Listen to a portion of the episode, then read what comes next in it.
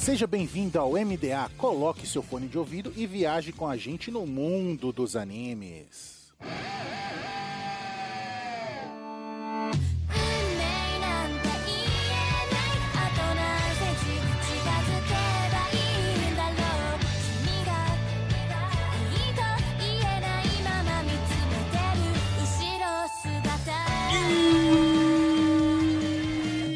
Estamos no ar com o MDA. Seja o navio pirata em uma nuvem voadora. Viaje com a gente no mundo dos animes. E nessa semana, vamos viajar no mundo do capitalismo com a namorada de aluguel.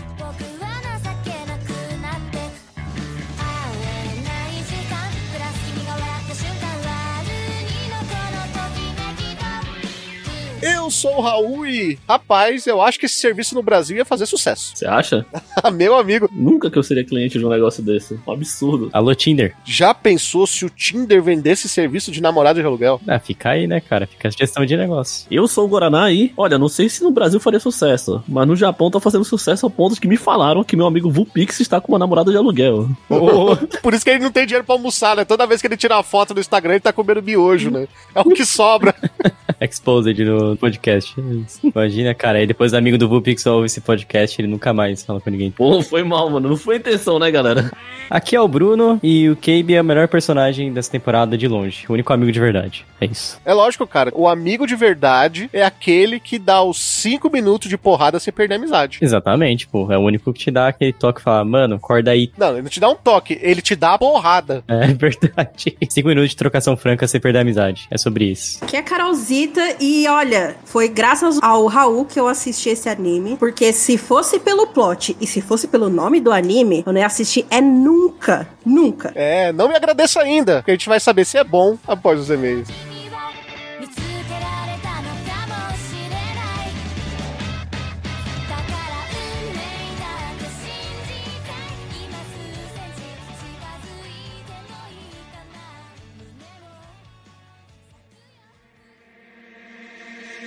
いつけない追いつきたいのに突然物語に君なんさわからないよあんさ E mais uma semana de e-mails e recadinhos do MDA. Sempre agradecendo os nossos parceiros do Catum, Grindcast, OPEX, Papo Nerd com Elas e o canal do YouTube Guizão Voador. E claro, agradecendo sempre o apoio da Anime Hunter na Galeria Sogo Terceiro Andar ou no site www.animehunter.com.br. Lembrando sempre que vocês podem usar o cupom NSV Mundo Geek e ganhar 10% de desconto nas suas compras em mangás. Nós também temos o apoio da Crunchyroll, o maior streaming de animes do Brasil. E da Rádio J Hero, onde estamos todo domingo às 4 da tarde.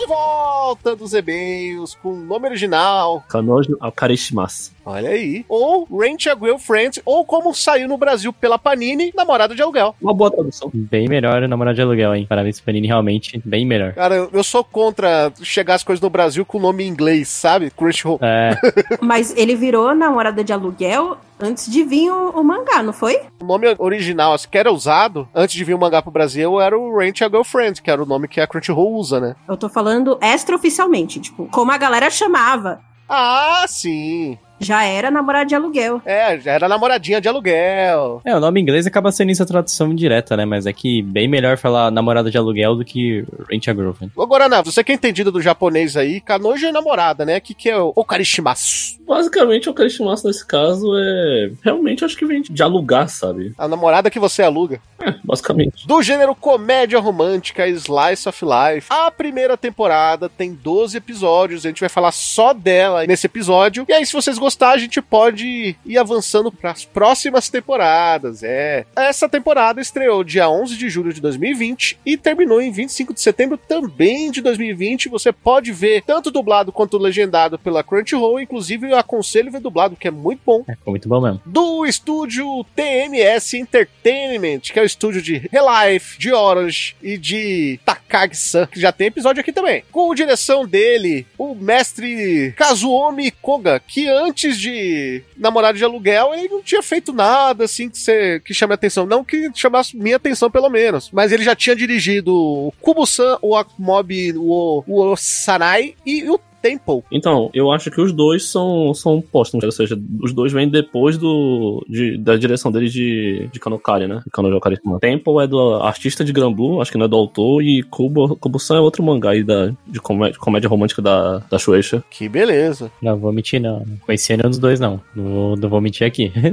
Também nunca tinha ouvido falar até esse episódio. Aí, pra, pra termos de correção aí, o Kanojo Okarishimasu provavelmente vem de... O Okarishimasu, nesse caso, talvez venha de pegar emprestado, sabe? De, de empréstimo mesmo, né? De- É, que é que sentido de alugar, né? Você paga pra emprestar alguma coisa, né? Sim, sim. O estúdio de dublagem é o Som de Vera Cruz, com direção de William Viana. A fonte é o mangá de Reiji Miyajima. É um mangá que continua até hoje, ainda não acabou. Editora Weekly Shonen Magazine da Kodansha. No Brasil, publicado aí pela Panini. E aí, Bruno, conta pra gente aí, o que, que se passa no anime? Rent a Girlfriend, ou Kanojo Okarishimasu, fala sobre a história de Kinoshita Kazuya, que é um estudante fracassado de 20 anos. Isso aí realmente é a vida de muitas pessoas, né? Mas enfim. É, ele só beijou sua namorada uma única vez e levou um fora depois de um mês. E pensou, nossa, nunca mais quero passar por isso de novo. Cheio de rancor, Kazuya decide apelar para um app de aluguel de namoradas para conseguir um encontro. Ele arranja um encontro e encontra Mizuhara Shizuru, que coloca seu longo cabelo preto atrás da orelha e o cumprimenta com um sorriso. Desse encontro de aluguel pode surgir algo real, uma comédia romântica sem eira nem beira, cheia de amor e reviravoltas. É, exatamente, essa sinopse é da Crunchyroll. Guaraná, você que é o homem das direção, conta pra gente aí que, que você achou do trabalho do nosso querido Kazuomi Koga. Cara, eu gosto da direção dele, até porque eu sinto que a minha experiência com o anime de Kanojo Okarishimasu foi melhor do que o mangá. Eu acho, por exemplo, assim, que teve parte do, do mangá, assim, eu li bastante do mangá, já deve ter uns 15 ou 20 capítulos que eu não leio, e eu acho, tipo, sei lá, os primeiros 30, 40, 50 capítulos de uma comédia romântica geralmente muito, sei lá, chato. Todo esse período de construção, sabe, entre dois personagens, a relação, assim, se não for algo realmente muito cativante, acaba não me pegando. A última vez que uma obra de comédia romântica realmente conseguiu me pegar do começo dela mesmo, foi Kaguya. Acho que Kaguya, assim, foi uma das únicas obras de muito tempo de comédia romântica que consegue me pegar, assim, desde o início e eu falar, pô, eu gosto muito disso aqui. Porque geralmente as comédias românticas, elas têm o seu, não diria o seu ápice, sabe? Mas assim, o seu, pode ser ápice também, sabe? Bem ali pelo, pelo meio da sua história, sabe? Depois de uns 60, 70 capítulos, se for falar de um mangá semanal, quando os personagens já se, já se conhecem melhor, já tem mais interação, você começa a construir uma relação, e aí as coisas, assim, começam a fluir, sabe? A relação começa a crescer, mas antes disso eu acho muito chato. Então, quando eu Christmas tinha uma missão pra mim, que era realmente fazer com que a obra parecesse um pouco mais interessante logo no seu começo. Até porque é uma proposta, assim, relativamente nova, sabe? Talvez não no sentido de, ah, é uma personagem feminina que está ali só meio que fazendo um serviço, sabe? Ou um favor ou algo, por exemplo, assim, pro seu protagonista. Mas a, a ideia de namorada de aluguel, sabe? Ela é nova, pelo, em quesito de anime, assim e tal. E eu acho até que ela é bem executada. Não acho que ela seja ruim e tal. E eu acho que a direção, ela consegue, tipo, talvez não acelerar não seja a palavra, tipo, mas apresentar melhor a ideia, algumas coisas do enredo, melhor do que no mangá. O Namorado de Aluguel, ele tem aquele enredo base de um monte de comédia romântica de filme americano, né? Que são duas pessoas de vidas e pontos de vista diferentes, que se encontram por um acaso do destino, e também por um acaso desse destino, eles são obrigados a manter um segredo junto e acabam se apaixonando. Exatamente. É, o, o Japão se aproveita muito disso há bastante tempo, né? A ideia, tipo assim, de X pessoa morar no, no mesmo, sei lá, prédio, é, uma casa próxima, assim, é um clássico das comédias românticas, assim, tipo, japonesas, assim, há bastante tempo já, né? E as famílias se conhecerem, as fami- membros da família se conhecerem. Exatamente. Ele morava do lado dela, ele não sabia. Nunca encontrou com ela. né? Eu tenho porém. Esse negócio de você nunca encontrar com seu vizinho é um fato. Quem nunca que mora em apartamento sempre ficou esperando o vizinho entrar no, no elevador pra depois sair, pra evitar de encontrar. Ah, mas ali não tem elevador, né? E aí. Não, tô falando no caso da escada, entendeu? No caso da escada, ele espera a- ela descer ou, ou ela espera ele descer pra não ter que encontrar. Mas, Carol, eles estudam na mesma faculdade, no mesmo horário. Ou seja, eles fazem o mesmo caminho. Eles saem em horário semelhante, né? A vida deles é muito parecida na- no, quesito de horário pra trabalhar, horário pra estudar e horário pra voltar pra casa, sabe? Tanto que você vê que depois que eles se conhecem, eles se encontram o tempo todo. Não, tanto que. eu- A Shizuru, ela não tá no.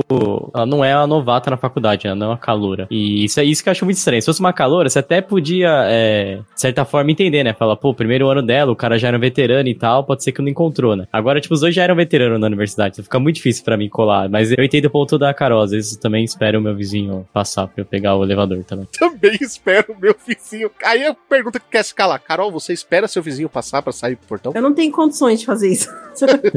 não dá. Tenho que passar pela casa do vizinho pra eu sair de casa. É impossível eu sair de casa sem encontrar pelo menos um vizinho meu. É, não, de você vai acabar encontrando pelo menos um, né? Agora o direto, assim, do, do lado de casa. é- Ó, eu sou preguiçoso, eu sou preguiçoso mesmo. Várias vezes eu não desço de escada, eu moro no primeiro andar. Várias vezes eu não desço de escada, eu chamo sim, eu espero o elevador. Às vezes o elevador tá, sei lá, uns andares acima. E é muito comum o último lugar que o elevador parar ser o meu andar. E já está cheio de pessoas. É, quem mora em cima só. Sabe o que eu acho maluco do roteiro de Ranch Girlfriend? O autor, eu tenho certeza, Guaraná. Sabe quando o autor ele tá querendo levar a história pra um sentido e ele recebe um toque da editora e, e vai pra outro lado? Vai pra outro caminho? Sim, Você reassiste essa primeira temporada e você vê que é tão forçado o famoso gênero do harém. E aí o que acontece? Eu vou falar isso, não ele chega nem a ser um spoiler, porque não vai mexer tanto com a história. Quando chega lá pra terceira temporada, chega lá pro capítulo, sei lá, 90, 100, esse harém é ignorado. As personagens só servem como alguém que vai atrapalhar o, o objetivo dos dois personagens a ficar junto no final. Mas, tipo assim, é, acabou. Esse harém, ele começa e acaba muito rápido. Acho que, até pegando assim, cara, é questão de roteiro, é bem que vocês falaram, se não foge de uma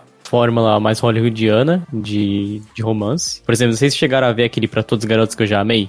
Da, que tem na Netflix. Cara, se você tirar as proporções, questão do namorado de aluguel, assim, a, o centro é o mesmo, né? Você tem um segredo, você tem ali, igual você falou, dois personagens, o segredo e, e como tem essas relações em volta. Mas o que eu mais sinto que teve esses elementos, assim, chegou num ponto onde o que importava ali não era só mais esse segredo, tipo, era muito mais o harém que tá sendo construído, a parte eti da obra, do que, de fato, é... A, a história, né? Tipo, chega um ponto que você fala, mano, peraí, mas o cara. É, e é tão forçado que as piadas, tipo, ah, piada de. Não vou de coisa sexual, mas que envolve esse tema. E você fica, mano, peraí, mas eu tô vendo uma comédia romântica ou era pra ser uma obra, tipo, do outro gênero? Tipo, isso realmente chega um ponto que incomoda mesmo o namorado de aluguel na primeira temporada. Eu não sei, eu perguntar, isso no mangá é tão assim a primeira parte? Tem tudo isso aí ou não? É só no anime que o pessoal forçou mesmo? não muda muita coisa. Não, é que o anime é mais dinâmico, né? O anime é mais dinâmico que o mangá. O mangá é um pouquinho mais lento, né, Guarana? Tem aquele formato meio de novela. Sim, em questão de conteúdo, assim, você não tem uma mudança tão, tão brusca assim. Tem muita coisa nessa primeira temporada, de, de- principalmente no primeiro episódio, quando o jogo Mask, que me incomoda demais. Uhum. Esse assunto, sabe, tipo assim, namorada de aluguel no geral, assim, pô, cara, eu fico muito incomodado, muito incomodado com. com acho que no primeiro episódio, quando o jogo Mask dessa primeira temporada, em que o, o Kazuya basicamente tá stalkeando ela. É. é basicamente, então, ele está em Salqueiro, né? Ele, ele vê um encontro assim, ele acha um absurdo a, a ideia de encenação. Você tem ela, tipo, fazendo comentário em relação a ela ter que aprender autodefesa por conta de clientes que, tipo assim, são chatos. E a gente consegue ver isso acontecendo mesmo. Ela bate nele o tempo todo. É, e aí você vê, tipo assim, logo em sequência que ela fala isso, ele stalkeando ela, basicamente, tipo assim, perseguindo ela. Mas é. Com uma, uma justificativa meio merda pra fazer isso. E aí você fica pensando, pô, você acaba de abordar no, no anime que tem uma ideia que ela tem que aprender autodefesa por causa de clientes meio, tipo, abusivos, e o protagonista logo na seguida tá stalkeando ela? Mas eu lembro que na época muita gente dropou o anime por conta do protagonista mesmo. O que ganhou o anime foi, foi a Mizuhara mesmo. Foi, tipo, foi o carisma dela. Porque desde o começo ele foi muito bostão, né? Não, não tem como descrever. É aquele personagem que todo mundo que conhece ele fala que é um cara legal. Que, ah, não sei o que, não, mas, mano, o cara fica olhando mulher como se fosse um pedaço de carne. Ah, não, mas no fundo ele é um cara legal. Quando ele era criança, ele era assim.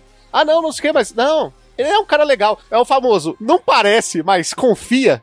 É. Porque é isso o tempo todo, né? É a, é a avó dele falando, é o amigo dele falando pra Mizuhara na praia. Fica todo mundo na cabeça da Mizuhara. Não, ele é um cara legal, confia. Mas toda mulher que convive com ele de verdade, vê, cara, como é que você vai confiar ter um relacionamento com uma pessoa, sabe? Como um namoro. Se o namoro pra, no, pra essa pessoa é ver a, a menina como um pedaço de carne. Tanto que a Mami, ela é uma vilã ali na história, né? Porém, na hora que ela chegou, que eles eles estão na cena do bar, né? É, ele fica te olhando desse jeito também. Tem hora que me dava medo. E você entende o lado dela de terminar com ele. E ele é assim. Sim, e eu até entendo essa parte do que o Reiji Miyajima quis fazer, de, tipo, pegar assuntos que ele quer criticar, por exemplo, essa... Assim, a gente pode falar, namorada de aluguel, a questão de nam- namoro de aluguel que existe no Japão, e que se cabe ou não, se é bom ou ruim, é, é discutível, mas assim... O complicado é você querer criticar isso e querer criticar, criar um personagem e que ele é exatamente estereótipo que a gente tá falando que, cara,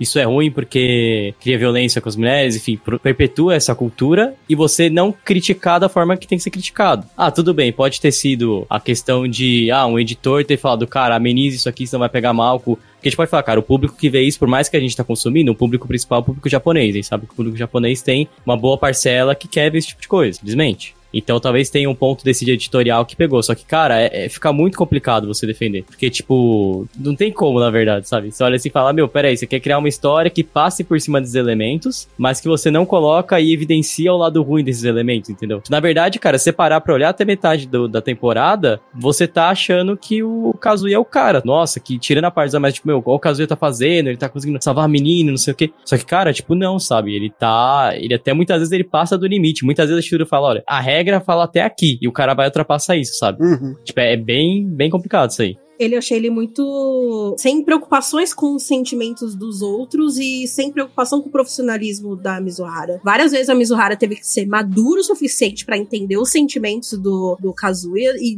não tem aquele feeling de perceber. Sim. Aliás, ele percebe só no, no último episódio, né? Mas enfim, ele não percebeu, ele teve uma noção.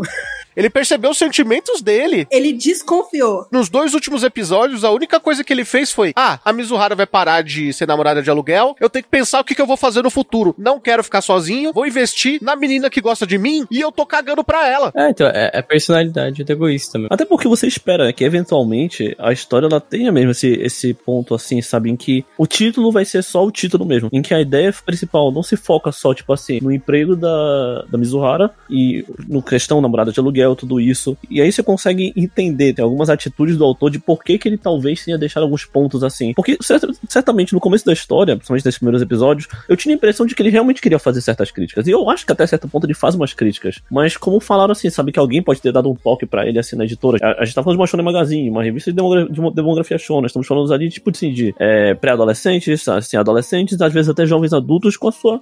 E eu acredito eu que a grande base de Kanojo Christmas, a maioria dos leitores sejam do sexo masculino, sabe? E Japão, um país, sabe assim, que tem assim uma, uma, cultura muito diferente da nossa de enxergar as coisas, realmente não tá querendo, sabe, saber, tipo, de problematizar certas- coisas. Então, chegou um ponto em que parecia que o autor realmente queria falar de algumas coisas, mas depois parece que ele só, sabe, fugiu dele, sabe? Não vou nem querer dizer que fugiu também, mas, sabe, deixou de lado algumas ideias e passou a normalizar, sabe, toda a questão de namorados de aluguel, tudo isso. Até porque ia chegar um ponto da história em que talvez, claro, não sei como andam as coisas hoje em dia, porque acredito eu que ele deve dar, tipo assim, um desfecho pra ideia da Mizuhara ser é, namorada de aluguel, porque ela tem. que ela é uma namorada, de aluguel em prol de um objetivo dela, sabe? Talvez ele dê uma conclusão pra ela como namorada de aluguel, como ela pretende deixar esse mundo, é, tem toda a questão burocrática quanto a isso, o que ela pensa. Mas chega num ponto da história atual que eu realmente penso que o, o título é apenas um título por enquanto. Então, acho que ele sai um pouco assim, do- dos assuntos, deixa, começa a normalizar certas coisas da namorada de aluguel, justamente porque ele não, pre- não precisa mais falar disso, sabe? Porque a impressão é essa que passa. Que ele realmente queria ter criticado algumas coisas, mas depois ele só não falou, desistiu. Porque se você olhar, as três meninas que ele se acaba se envolvendo de alguma forma, não precisa ser romanticamente falando, elas são namoradas de aluguel. A primeira Shizuru, que ele acaba tendo que ter uma relação com ela porque as duas avós acabam acreditando que eles estão namorando e eles não querem magoar as, as avós deles. Você tem a Aruka, que deixa de ser namorada de aluguel porque se apaixona por ele. E você tem a Sumi, né? Que é uma menina tão tímida que quer usar o fato de ser namorada de aluguel pra poder quebrar um pouco dessa timidez que ela sente, poder conversar com as pessoas de uma maneira mais tranquila, né? Por isso que ela gosta tanto da Shizuru, porque a Shizuru ela é muito natural. Então o que acontece? Ele começa a administrar isso, ele começa a trabalhar ali as personagens como namoradas de aluguel, por que que elas fazem isso, qual o objetivo delas, né? O objetivo da Aruka, no caso, era querer saber um pouquinho sobre amor, né? Porque ela ficava até olhando os batimentos cardíacos dela, porque chegou um momento que ela fala que achava que não queria se apaixonar e tudo mais. Era se entender um pouco mais, né? As três querem se entender. Uma como atriz, outra quer entender o coração dela, e a terceira quer entender o fato do psicológico mesmo, o fato de você conviver com as pessoas. E é como o Guaraná fala, né? É claro que a gente vai explorar só a primeira temporada aqui, mas você acha que a história vai começar a abordar isso de uma maneira inteligente, só que vai chegar um momento que ele simplesmente vai parar de falar sobre isso. E acabou. Não tem uma conclusão Ah, é. e vai chegar um momento que eles vão começar a abordar o relacionamento da Shizuru e do Kazuya, e os outros personagens vão aparecer bem de vez em quando. E vai virar sketch, né, Guarana? Até na primeira temporada, né? Na primeira temporada tem um momento ali que a Aruka some, né? Tipo, ele esquece que existe a Aruka, né? Cara, me incomoda um pouco, porque é uma ideia, sabe? Tipo assim, era um- uma. Ele tinha ali uma base muito legal pra fazer críticas, mesmo que, mesmo que pontuais, a um sistema, sabe? E ele ignorou isso. Isso aí me incomodou bastante. Eu já não gosto muito da ideia de namorado de aluguel, que eu acho um bagulho fetichista feio demais. E aí, ele ainda tem, tipo assim, a oportunidade de criticar esse sistema que eu, que eu acho uma porcaria, com todo respeito, sabe? Respeito a- a- aos trabalhadores e trabalhadoras, né? Porque devem existir, deve existir também os namorados de aluguel. E. Mas eu acho uma porcaria, sabe? Então, pra mim tinha tanto espaço pra ele realmente falar sobre aquilo. E, pô, me incomoda, me incomoda bastante. Tipo assim, como ele só deixou de lado. Ah, a coisa que tem muito é. O que mais me incomoda nisso é a questão de construção, cara. O mundo de, de Canon de Eucaristia é, é muito mal construído, cara. Tipo, principalmente essa questão da avó, cara. Pra mim não, não cola, não cola essa trama do começo assim das avós. De ah, ele achava que ia ser a namorada dele, ele tenta arrastar isso, tem a avó da outra que elas se conhecem, nunca conversaram e perceberam que tinha algo estranho ali, sabe? E, meu, o negócio fica muito estranho, muito, muito mal. Como é que, por exemplo, a gente tá falando a questão do, da atriz, né? O Kazuya, ele só vai descobrir o motivo da Shizuru ser namorada de aluguel lá pra segunda temporada. O motivo real, é, tipo, ela fala ali questão, ah, de que ela trabalha pra virar pra, pra ser atriz, né? E tem que pagar o curso. Isso entra até o ponto da Carol falou assim: pô, o Kazuya ele é um personagem que ele é estereotipado pra ser aquele cara que é um adolescente, mas que não cresceu mentalmente falando. Então, tipo, ele é, ele é responsável, ele é egoísta, ele não consegue, tipo, ele leva quase 10 episódios pra descobrir o motivo da Chizuru ser é, uma namorada de aluguel. Mas, por exemplo, será que a avó da, da Chizuru que percebia isso e a avó do Kazuya nunca se conversaram sobre isso, entendeu? Como é que elas nunca perceberam que tinha nada estranho? Então, pra mim, não, não cola isso, sabe? Tipo, não tem a liga ali realmente.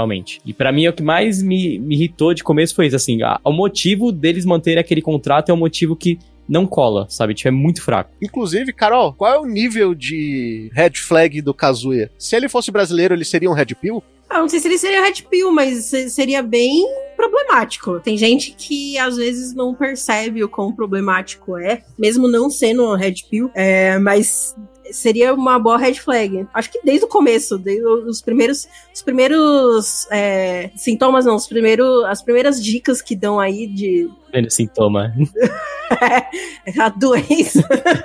e dá, dá aí nos primeiros episódios, já, já mostra. É que de boa intenção tem, tem muita gente por aí, né, pô? Sim, sim. Consigo enxergar que ele faz, tenta fazer as coisas assim, que na cabeça dele são de boa intenção. Você vai olhar as atitudes dele, você fala, irmão, só pare, né? Não, apenas não, né? Cara, vamos ter calma nisso aí. Você tá stalkeando alguém em prol de seus pensamentos, ignorando o que a outra pessoa pensa, sabe? Sem o consentimento dela, entende? Pô, eu sinto que ele é o cara que não quer a namorada, quer uma mãe, ele quer uma, não uma namorada. Aí ele vai atrás disso aí, mas é, é complicado, cara. Pior, ele quer alguém que ele possa transar. É, Ele quer mãe, psicóloga, puta, é. tudo, sabe? Ele joga tudo pra cima dela, assim. E o engraçado é que todo mundo, em algum momento, fala que ele é egoísta, né? A Shizuru chega a falar, a Aruka chega a falar, o Shun, que eu acho que foi o cara que, ele, que mais sofreu do egoísmo dele, e ele só vai perceber isso lá no final. Fala. O melhor amigo dele, né? O Yoshiaki, ele o- fala pra ele também, dá um soco nele e fala: Cara, você é egoísta, você não percebe o que você tá fazendo. Mas, cara, eu acho que a pior coisa que ele fez ali, de tudo que ele fez até então na primeira temporada, foi conhecer a namorada do amigo. Aí a namorada do amigo falou assim: Não, sou namorado de aluguel, ele só pagou pra estar comigo, eu gosto de você. Aí a Shizuru fala assim: Pô, vai lá. Aí ele fala, aí ele vai, forçado, né? Porque ele não gosta dela. Aí daqui a pouco ele começa a, a ver que não tá rolando com a Shizuru, ele. pô, ó, a Ruka gosta de mim, né? E se eu começar a ficar com ela de verdade, se eu dar uma chance pra ela, Meteu uma talaricagem, sem dó, né? sem pensar no sentimento do Shun, cara. E se o Shun tivesse visto eles na rua, sabe? E aí o que acontece? Vai ter que mais uma vez, né? O Yoshiaki aparecer lá, como personagem introdução da história e falar assim: olha aqui, você viu o, Twitter dele lá, cara? Tipo, ele tá. É o. O line, né? Você viu o line dele privado? Olha aqui, ó, ele tá sofrendo. E aí que ele tem um estalo, né? Ele tem um estalo depois de estar namorando por um tempão com a Aruka. E, cara, a personagem toda, toda errada, a personagem aparece toda errada, velho. E, e não fica explícito, né? Porque ela, é- ela é uma menina, né? Mas eu acho que ela é menor de idade. Ela é menor. E não tá explícito, mas pelo que eu entendi, ela é menor de idade lá. Ela tá na faculdade. Eu não lembro se eles falam- deixam explícito a idade dela, mas eu lembro que tem uma hora que eles falam que ela é novinha e tal. Legal. O, o que eu sei é pela dublagem. Na dublagem tem uma hora que eles falam ah, que ela é novinha. Eu falei, puta, a novinha deve ser menor de idade. E, enfim, pode ser uma coisa assim, mas não deixa explícito. Eu sinto que tem essa questão. E, cara, é, é estranha a personagem. assim, tipo, como é que você decide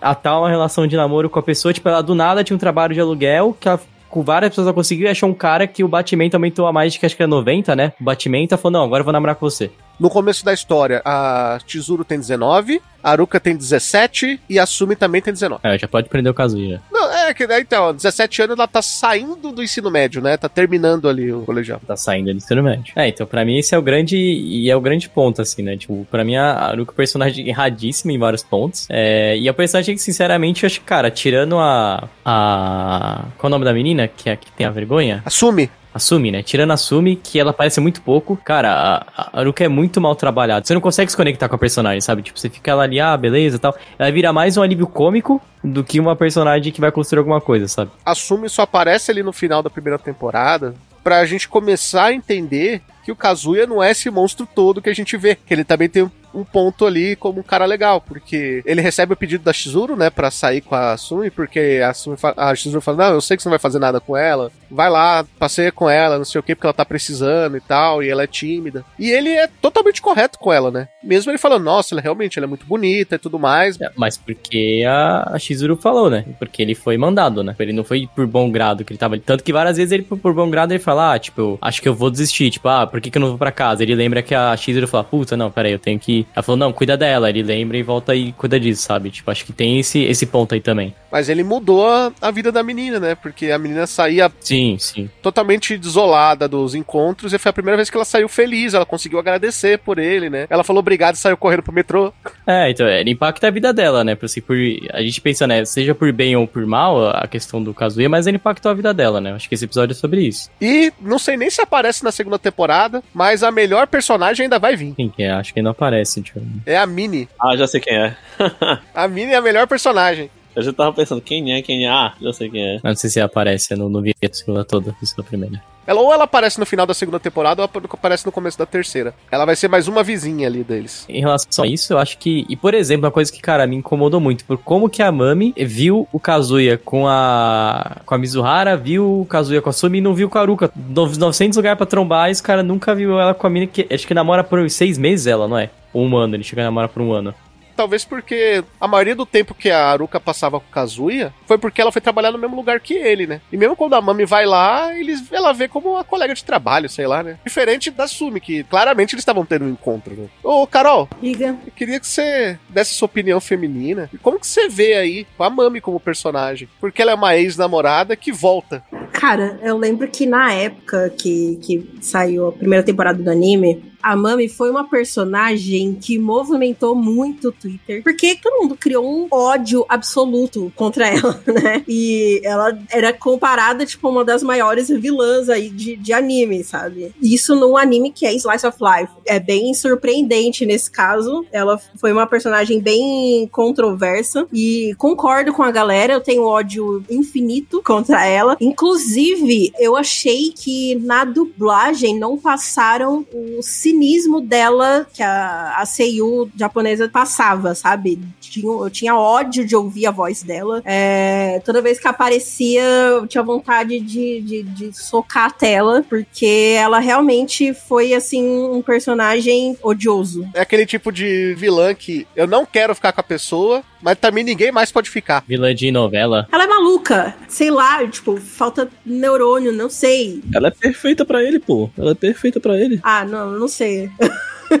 Não, ela é perfeita pra ele, velho. Pô, um maluco desse aí, velho, merece uma maluca dessa aí também. Você abraça e se joga da ponte. E outra coisa, hein? Tem a questão de que os dois são tremendos red flag. E ela é aquele tipo de pessoa que fica soltando fake news, fica soltando mensagem de ódio na internet. Mas ela é consciente, conscientemente F3 pontinho. Tipo, ela sabe que ela é. E ela faz de propósito. Quando você vê ela no- do nada pegando o celular pra ficar soltando mensagem de ódio, você fala, nossa, e pior que tem gente que é assim mesmo. Tem, tem. Não, a gente tá criticando, mas a, a vamos dizer assim, a perso, o arquetipo, a personalidade, que é a Mami, a gente conhece, cara, eu conheço pessoas, tenho certeza que quem tá aqui conhece pessoas que ou já foram assim ou são assim. Não é tão estranho assim ter esse tipo de pessoa que, de certa forma, é até quase um narcisismo, né? Se você parar pra pensar assim. É até quase um narcisismo. A pessoa, tipo, ah, não, é- ela quer ser ali o prêmio no pedestal e ela vai fazer o que ela tem que fazer pra isso e, mano, e aí ela tem os canais dela pra descontar a raiva e tal e tirar a máscara, né? Ela lembra muito quando a gente gravou aquele cast de Classroom of the Elite, tinha aquela personagem que fingia ser amiguinha de todo mundo. É igualzinho, cara, é o mesmo arquétipo. É bem isso, assim, tipo, essa cara de uma pessoa que quer ser amiga de todo mundo, que paga de bonzinha, e você vai descobrir por trás da máscara, a pessoa é podre. O problema é que lá já beira psicopatia, né, pô? Ela é bem psicopata. Sim, a Mami funcionaria muito bem, inclusive em Classroom of the Elite, cara. Eu ia ser uma briga boa ela com aquela menina lá, mano. E o Kazuya ia ser o primeiro cara a ser expulso, porque ela é- o Kazuya é igualzinho aquele cara que era brigão, mas é porque ele era burro. mesmo. É verdade. Cara, acho que tem muito E a Mami. Eu, eu ouso em dizer, cara, eu acho que a exceção da Chizuru é o personagem mais bem construído de- desse anime. Assim, de, de ser fiel ao que propõe. Concordo, até porque uma história funciona quando você tem não só protagonistas, como um vilão bem construído.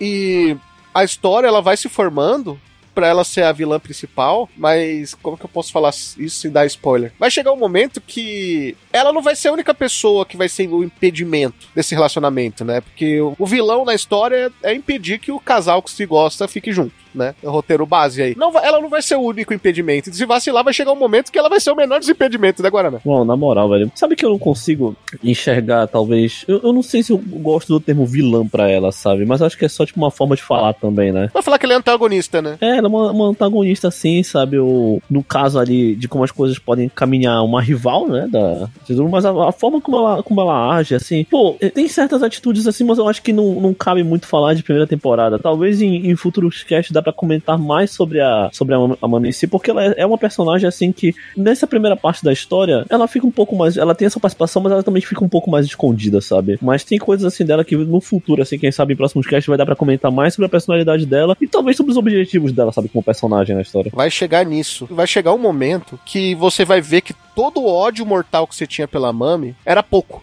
Ela é muito psicopata, cara. Esse é o ponto. Ela é bem, bem maluca mesmo, velho. Tem, tem os probleminha, tem os probleminha. Eu já recebi spoilers e sim, o ódio é real. Cara, eu acho que ela é a personagem que o, o Randy, o autor, vai usar pra, tipo, de uma certa forma, fazer cataclisma, né? Assim, de você mover a história e, e girar pra onde ela tá indo. Tanto ela, a questão de descobrir a verdade, quando ela começando a investigar e questionar as coisas, ela brincando com os sentimentos do Kazuya na questão da praia.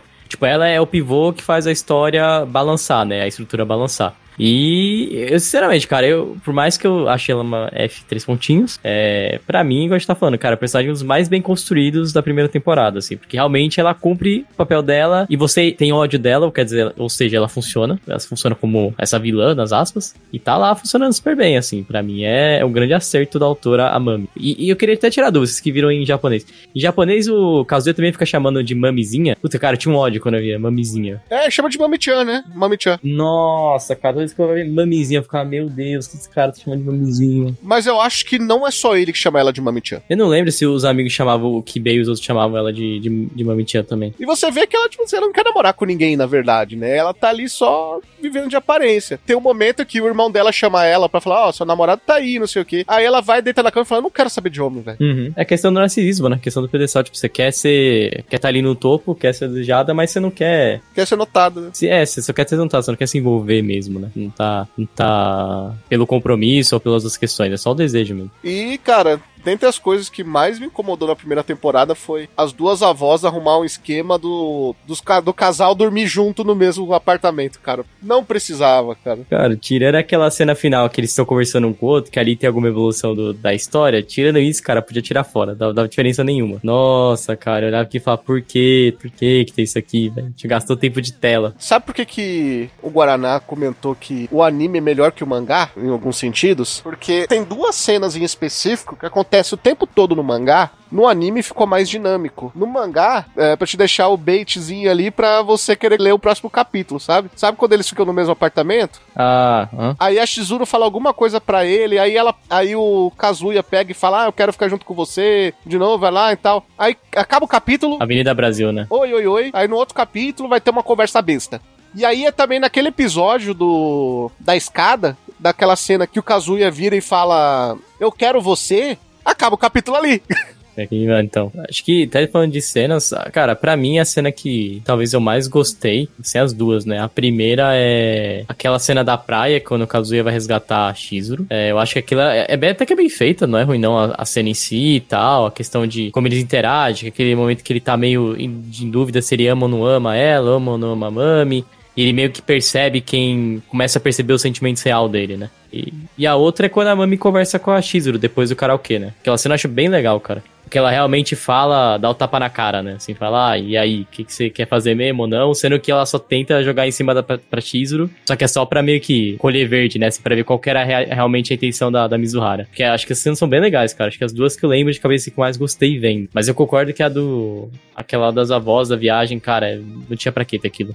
Quando a Mami abre o jogo ali com a Shizuru, não sei o que, na, na cena da passarela, que ela chega, ó, não aguento mais, pra mim acabou, pode parar com sua mentira, que se você não falar, eu falo. Essa é a Mami de verdade. Sim. É ela tirando a máscara ali de, de boa menina, né? De quem tava preocupada com a Shizuru sofrer na mão do Kazuya, que é o que ela deixava transparecer o tempo todo. E não, fala assim: não, eu só não quero que você namore com ele e acabou. Se eu não fui feliz com ele, você também não pode ser. grande parte daquela cena dela no karaokê, tudo, é você começa a criar um ódio ali, é um até chegar na cena do da passarela, você meio que vai crescendo esse ódio, é, começa a passar essas as cenas e a, a- o diálogo delas passa um, um- você começa a criar um ódio e perceber o quanto que a Chizuru realmente é, pensa no Kazuya de outras formas nele e cria um ódio profundo com a Mami nessa parte. Eu, eu gosto bastante o quanto foi crescendo gradualmente conforme vai passando as cenas. É óbvio que você. que, que eles tentaram colocar ali o Kazuya dele nervoso, dele escutando a conversa delas e tudo mais, mas a parte principal, o que, que mais passa sentimento nessa sequência de cenas é o diálogo das duas e o quanto fica nessa balança, sabe? Tipo, o ódio e o, o- como você começa a ficar, assim, mais pendendo pro lado da Chizuru. Se bem que era desde o começo, né, que a gente tinha um... Ah, sei lá, tipo, a gente já gostava dela desde o começo. Mas é, é ali que é o ponto, sabe? De, que você vê essa balança que pesa pra um lado e pesa pro outro, sabe? A vilã com a, a mocinha, sabe? Tipo, essa dualidade ali, entendeu? Tem relações complexas por conta disso, né? Porque se você vê o entorno do Kazuya na primeira temporada, ele ama uma pessoa, que é uma atriz, Aí ele tem uma relação com outra que mostra que gosta dele de alguma maneira, mas só sente ódio. E a pessoa que gosta dele de verdade, ele não gosta. Exatamente. Então ele tem uma relação muito complexa aí na, na primeira temporada. E ele ainda é muito inconsequente. Ele ainda não tem uma condição de manter um relacionamento pra poder cuidar disso de uma maneira mais natural e que não machuque ninguém, né? Porque se você olhar agora, se ele pega e, tem um relacionamento com a, com a Shizuru no final da primeira temporada e a história acaba aí, ele machuca a Ruka. Então o que acontece? É muito complexo ali é, como as coisas vão aos poucos se embaralhando, se entrelaçando, os personagens, né? Um acaba dependendo do outro de alguma maneira. Então é muito, muito complexo o que tá acontecendo. E outra, essa temporada pra mim é a pior na questão de roteiro, porque ela precisa apresentar personagens. Daqui pra frente, aos poucos, o anime ele vai crescendo muito. O Guaraná falou isso sobre isso no começo do episódio, sobre a questão de desse tipo de obra ele começar a ganhar corpo e começar a ficar boa depois do capítulo 60, 80, 100. E é verdade. Namorado de aluguel foi- é, é assim, é isso. É tão, tão necessário que, sem dar spoiler nenhum, eu leio os capítulos semanais. Pra você ter uma ideia, o antagonista do momento do mangá já apareceu na primeira temporada do anime. Não vou falar nomes, mas é isso. O autor, ele vai trabalhar com o que ele já tem. Vai aparecer um personagem ou outro, né, e tal, mas é bem pouca coisa, alguma coisa que seja pra agregar. Eu acho que só a menina que eu falei, né, que vai aparecer no final do segundo, no começo da terceira, a Mini, e ele fecha. Ele sabe trabalhar muito bem ali com os personagens que ele tem. Mesmo o começo dando umas tropeçadas com algumas coisas que realmente não precisa, né? Exatamente. Acho que, até puxando em outro ponto, assim, a gente com- comentou sobre roteiro, construção de personagem, evolução do roteiro. Mas aí, eu até queria até pedir sua opinião agora. Cara, como comédia romântica, agora vamos parar de olhar a evolução. Como comédia romântica, pra você faz sentido a proposta de, de Kanon de Okarishimasu, como ele constrói, se é uma comédia romântica que funciona? Vai muito, tipo, de, da gente parar pra pensar qual que seria, tipo, a estrutura de uma comédia romântica, sabe? O que faz uma comédia romântica funcionar. Porque acaba tendo vários tipos. Eu acho que a obra, ela é uma comédia romântica. E, sabe, em vários momentos ela tem, tipo assim, várias características de outras comédias românticas, sabe? Assim, as coincidências, aleato- as coincidências aleatórias que, que acontecem já desde o começo da história são várias, são características de comédia romântica. Talvez um elemento, assim, que talvez falte um pouco é, é justamente no sentido de que, sempre nessas comédias românticas, principalmente nessas de harém, já que é, quando o Kashima se propõe a ser um harém, tem um desenvolvimento maior, sabe? Tipo assim, também da, das outras personagens. E, e sei lá, eu acho tanto. Talvez a Haruka um pouco menos, sabe? Mas eu não, eu não saberia dizer, na verdade, se eu considero a Mami também ou a outra menina Sumi também personagens de, de, um, poss- de uma possível, tipo assim, sabe? Relação romântica pra ele. Mas enfim, eu acredito que o que falta muito também no sentido de comédia romântica, justamente pra poder funcionar, seria desenvolver essas outras personagens, sabe? Porque a história se foca muito na, na Mizuhara. E mesmo que a Aruka tenha seus momentos, vários dos personagens das, das personagens femininas são praticamente esquecidos na história e só existem ali, sabe, às vezes, pra impulsionar o Kazuya como protagonista em certas situações. E isso também me, me estressa bastante. É um ponto, por exemplo, assim, de comédia romântica que eu gostei, que eu gosto de ver, por exemplo, principalmente no, no coisa de em si, que é justamente o fato de que apesar de você ter vários personagens, você consegue dar camadas pra todos eles, pra que você sinta, sabe, tipo, um apre- nem que seja um pouco de apreço por, pra cada um, pra colocar a dúvida na sua cabeça de que, pô, gosto muito daquela personagem, quero que ela termine o protagonista, mas também gosto muito dessa e vou ficar triste por, por ela perder. Você não tem esse sentimento de Kanojo Karishimasu porque a única personagem feminina que realmente importa é a Mizuhara. Com certeza uma comédia romântica, né, cara? A gente tá na primeira perna de uma comédia romântica, que é o momento em que os personagens se conhecem e começam a descobrir que gostam um do outro. O Kazuya descobre antes, mas a Chizuru, ela tem o primeiro toque que ela sente alguma coisa por ele quando ele vira pra ela e fala: "Eu quero você". Até então, ela não tava muito ligada. As coisas que ela fazia, ela achava que fazia por amizade e tudo mais. Ela começa a ter uma quedinha no momento que ele vira e fala, fala assim, não, eu quero você. E ela desmonta. Porque até então ela era uma armadura ali, né? Ele fala, qualquer coisa que ele falava, ela já chegava, já cortava ele, e ela era. E ela é esperta, né? Ela trabalha como namorada de aluguel há muito tempo ali, mesmo sendo das, das novatas, ela é a número um. Então ela é bem safa no que ela faz. Então ela sempre desviava dele. Só que quando ele desistiu de ser um cafajeste e começou a tratar ela como uma pessoa, aí ela- ele, ele conseguiu quebrar a armadura dela. E essa é a primeira perna da obra. Acabando essa primeira temporada, a gente vai pra segunda perna da obra, que é o quê? As- é, os personagens descobrindo esse sentimento. E você vê que é como qualquer filme, qualquer série ali que trata comédia romântica. A estrutura é a mesma. Então, pra mim, com certeza, comédia romântica. Não, acho que funciona assim, é a parte cômica, né? Rom- Comédia romântica é algo romântico, que geralmente é um drama, tá associado ao drama, e a parte comédia que é o cômico, né? O cômico funciona assim, tem momentos que você vai dar risada mesmo, tem momentos que eu dei risada, que são cenas divertidinhas de ver e que você acaba rindo. Mas esses pontos que a gente tá falando, né? Assim,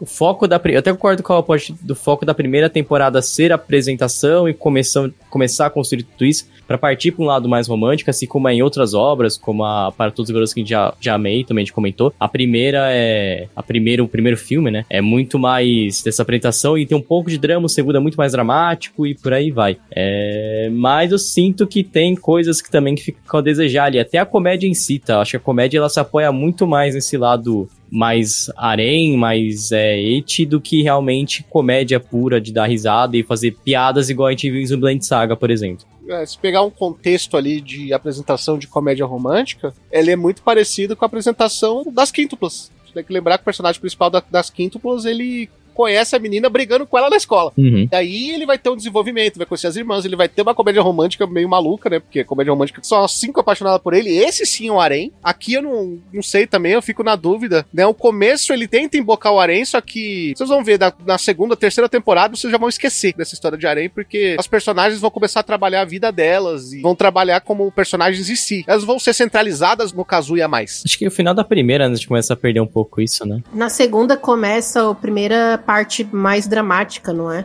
Uhum. É só a Aruka mesmo, como o Guaraná falou, porque ela é uma forçação de um triângulo amoroso, né? Tanto que o Kazuya termina a primeira temporada falando, pô, vou dar uma chance pra ela porque ela gosta de mim. E a Chizuru não gosta.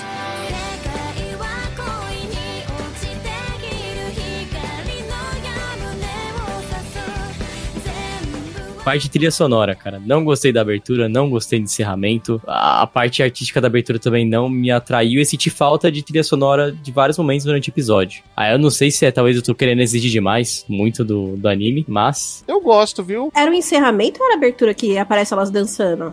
É o encerramento. O encerramento, né? Acho que o encerramento eu, eu- foi o que eu curti mais, então. Inclusive, tem uma curiosidade aí do último episódio. Sabe a cena do karaokê? Que, que tá a Shizuru e a Mami conversando? A Mami pergunta pra Shizuru que música que ela cantaria pro Kazuya, né? E aí ela vira e fala assim: Ah, eu cantaria ou The Bags ou Hauka. E aí a Mami fala: Nossa, esses dois são muito bons mesmo. Esses dois são os cantores da abertura e do encerramento do anime. é o Merchan, né? Tinha que fazer que no SPT piscassem na tela. É, Jequiti, né? É, a mami vira dar uma piscada assim pra câmera. Dito isso, vamos para aquele momento que as pessoas mais gostam. Vamos para as considerações finais e notas para namorada de aluguel. O, o Raul falou agora, tipo, no, no final do, do podcast sobre, tipo, a primeira temporada ser a pior temporada, tipo, de, de, de Kanokari, né? De Kanojokari Shimasa até agora. E realmente é. Porque, não talvez pela direção, não talvez pela animação, qualquer coisa do tipo. Até porque o character design de, de, de Shimasa é muito bom. A, eu acho que é a Kana Hirayama que faz. Kana Hirayama? Sempre esqueço o nome dela. Mas também character design de, de Oshinoko. E ela é uma character design muito boa. Faz, assim, uns designs muito bem feitinhos, muito charmosos. Ela é muito boa mesmo. Tenho, assim, um apreço muito, muito legal por ela. E acho que ela fez um puta trabalho, tanto em Oshinoko quanto em, em Shimasa. Mas enfim, a primeira temporada realmente é pior do que as outras, muito por ser o começo da história. Por ser justamente essa fase inicial de uma comédia romântica que eu mesmo falei no começo do podcast que eu acho um saco, sabe? E o, o autor ali de Kanojokari Shimasa, como eu falei, me incomoda bastante algumas atitudes dele, porque ele tenta meio que fazer certas coisas na história que depois ele só deixa de lado, segue um outro caminho, não sei por sua decisão própria, se foi por influência da sua editora, do seu, do seu editor, ou qualquer coisa do tipo, sabe? E entendível se ele quiser fazer isso baseado em mais sucesso e tal, mas me decepciona um pouco e me incomoda um pouco justamente porque, como eu falei durante podcast, eu acho essa ideia de namorada de aluguel ridícula, eu acho feio. É uma opinião minha, eu sei que provavelmente tem gente que tem, tem opiniões diferentes dessa e tá tudo tá tranquilo, sabe? A gente pega pra discutir isso em outro momento, o podcast não é também, sabe, pra gente falar sobre essas coisas só, mas é isso. E, cara, outra coisa assim que, que me incomoda bastante é justamente, sabe, o, o Kazuya assim como personagem. Que, pra mim, ele na primeira temporada, o único, o único momento em que realmente tentam fazer com ele pareça um personagem bom é justamente no episódio da Sumi, como o Raul falou no podcast, cara. Parece que é só uma forçação de barra realmente pra ele parecer um, um cara legal. Pô. Ele, durante, tipo assim, a primeira temporada inteira se mostra, tipo, um grande de um merda. Assim como a, a ex-namorada dele, a Mami, tem ali essas tendências meio psicopatas, ele também é um, é um merda, sabe? Por isso que eu falei que ele, ela é perfeita pra ele, porque os dois são malucos assim. Um é um stalker ali que, que acha que tá, tipo, fazendo as coisas em prol, sabe, de, de algo que ele pensa, assim, não levando em consideração os sentimentos da outra pessoa, falando assim, ah, estou fazendo o que eu acho que é melhor para ela. Pior, pior tipo de pessoa possível. Acho isso aí ridículo. A outra ali é um psicopata. Mas enfim, a história assim, ela tem o, o seu potencial, justamente por tratar, por ter, tipo assim, uma base, um tema que não havia sido tratado ainda, eu acho, na animação japonesa. Mas claro, coisas ali incomodam, personagens, tipo, inco- alguns incomodam bastante, principalmente o Kazuya, que é o pior deles. Algumas situações, as coincidências ali, até demais, incomodam um pouco também. E tá tudo bem, porque é normal ter essas coincidências, mas, tipo assim, é normal elas incomodarem também, porque as coisas acontecem ali, sabe, de uma forma, sabe, tanto quanto assim, sabe, tipo assim, muito o acaso ajudando até demais. E isso acaba deixando, me deixando um pouco com o pé atrás. Todo esse conjunto da obra, essa evasão que o autor faz, tipo, de poder tratar assuntos mais delicados, em que ele desiste, parece que no meio do caminho, o Kazuya sendo um péssimo personagem, sabe? Todas essas coincidências me faz acreditar que, apesar de, de Kanojo Karismasu não ser um anime ruim, ele também, pra mim, não passa de algo regular. E pra mim, o regular, ele é uma nota 6, sendo, tipo, como algo final aí, pra quem tiver curiosidade, o, tem um canal no YouTube que, se você pesquisar sobre o, autor de Kanojo Karismasu, tem um canal, acho que, que até não é nem um canal japonês, em que eles fizeram um vídeo passando um dia inteiro com o autor de Kanojo Karismasu. E aí, quem quiser assistir isso aí, é só ir lá pesquisar no YouTube que você acha facinho. Primeiro ponto é, acho que quando um autor ele se propõe a criar obra, criar personagem, ele sempre vai pensar no porquê ele tá criando aqueles personagens. É, de novo, o Kazuya,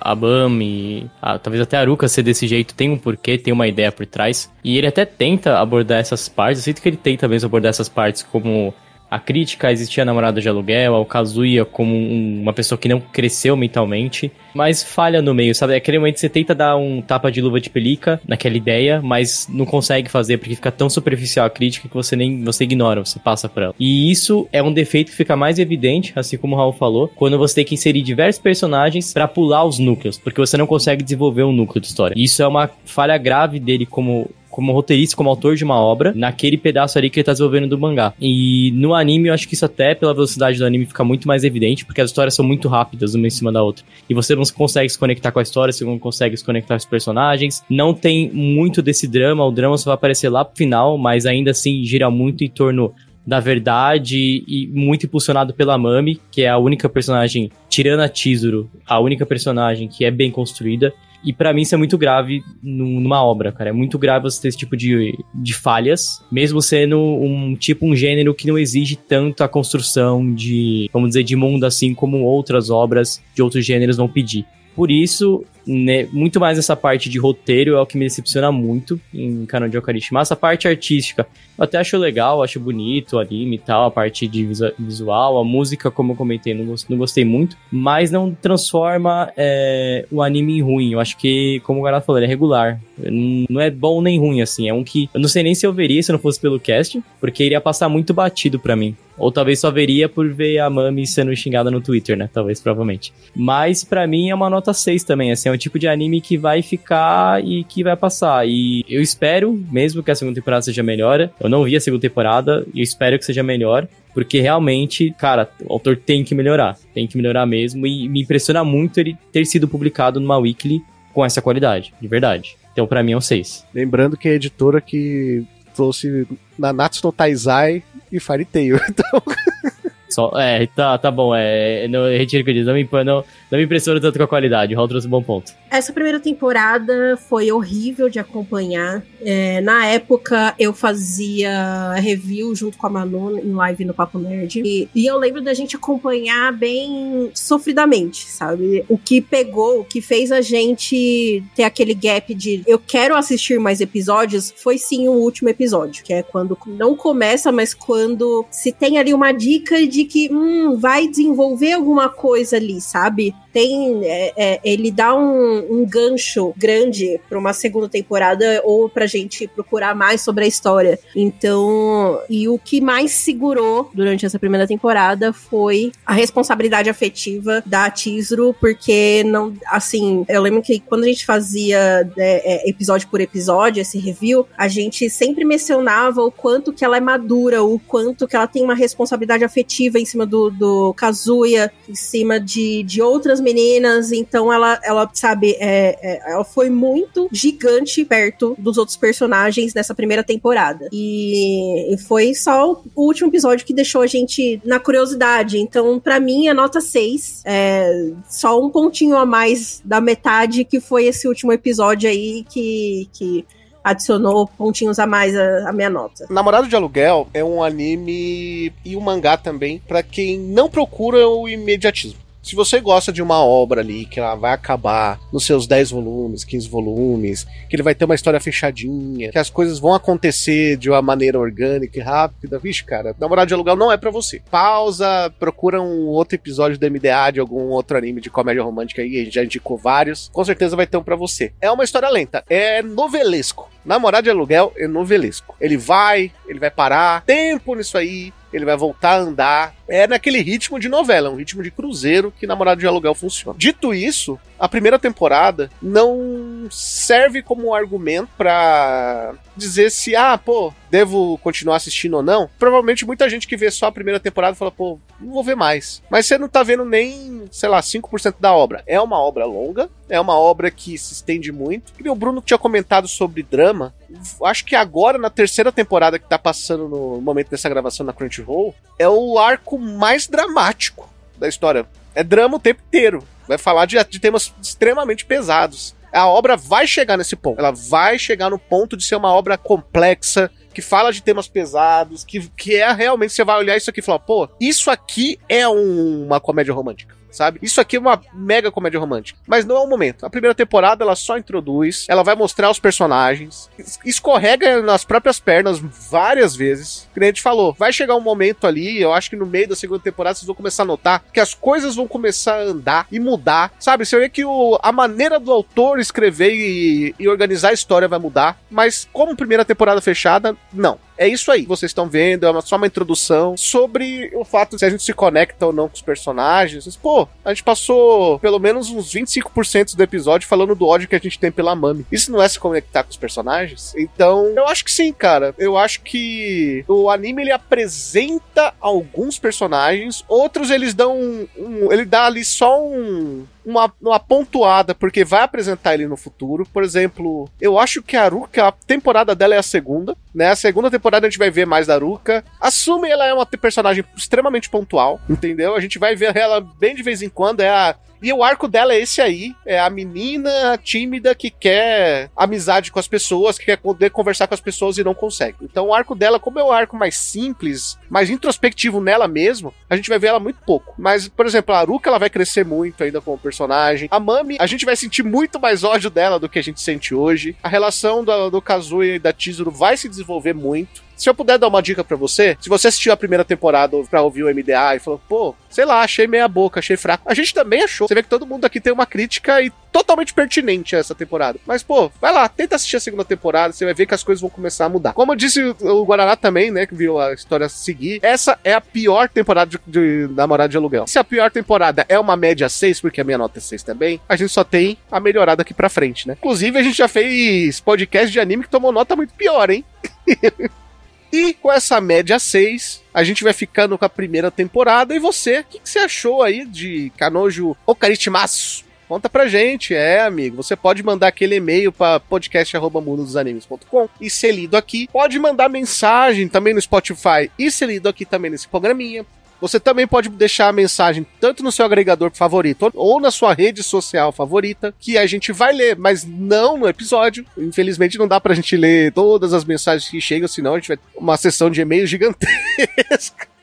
Não tem como. E claro, você pode ser como Bruno Rezende, Carlos Petroni, Guilherme Loureis, Henry Yamaguchi, Lucas Batista e Nathan Kleiman. E ser nosso apoiador lá no catarse.me barra MDA. Nós ficamos por aqui até o próximo episódio. Tchau.